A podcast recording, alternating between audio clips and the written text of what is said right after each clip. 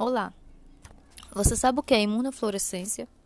A imunofluorescência é uma técnica que permite ser detectada proteínas em uma superfície citoplasma ou núcleo da célula utilizando anticorpos conjugados com moléculas fluorescentes.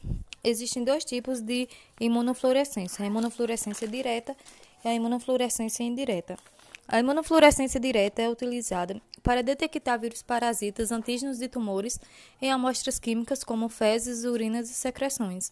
Na etapa de preparação, acontece a fixação do esfregaço na lâmina, o tratamento com anticorpo marcado, incubação, lavagem para remover o excesso e, por fim, a visualização no microscópio por fluorescência. Suas vantagens são alta especialidade, possibilita a detecção de proteínas intracelulares e suas desvantagens é o alto custo do microscópio de fluorescência e também necessidade de um conjugado para cada antígeno que deseja identificar. Sem contar que tem a subjetividade de leitura também.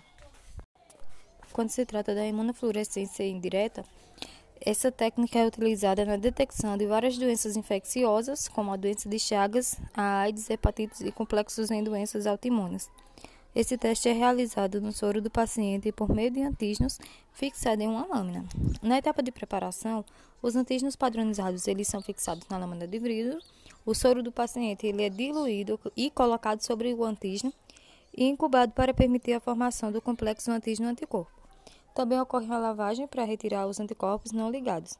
A preparação é incubada com o conjugado fluorescente e, se houver anticorpo no soro, o conjugado reage com anticorpo específico para o antígeno.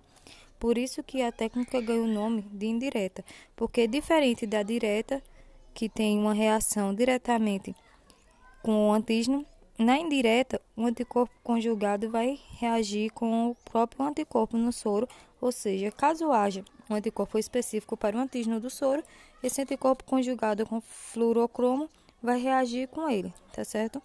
As vantagens são a sensibilidade, a especialidade, simples execução e o mesmo conjugado poderá ser usado em sistemas diferentes, então não precisa estar trocando o conjugado sempre que for usar.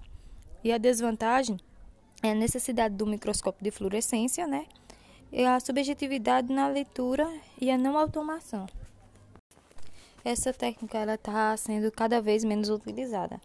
Ela está sendo substituída por testes imunoenzimáticos devido à subjetividade de leitura e à impossibilidade de automação, sem contar também a necessidade de um microscópio de fluorescência, né? E esses fatores é o que tem feito essa técnica ser menos utilizada ultimamente. Na verdade, ela sempre está sendo substituída e utilizada em poucas das vezes.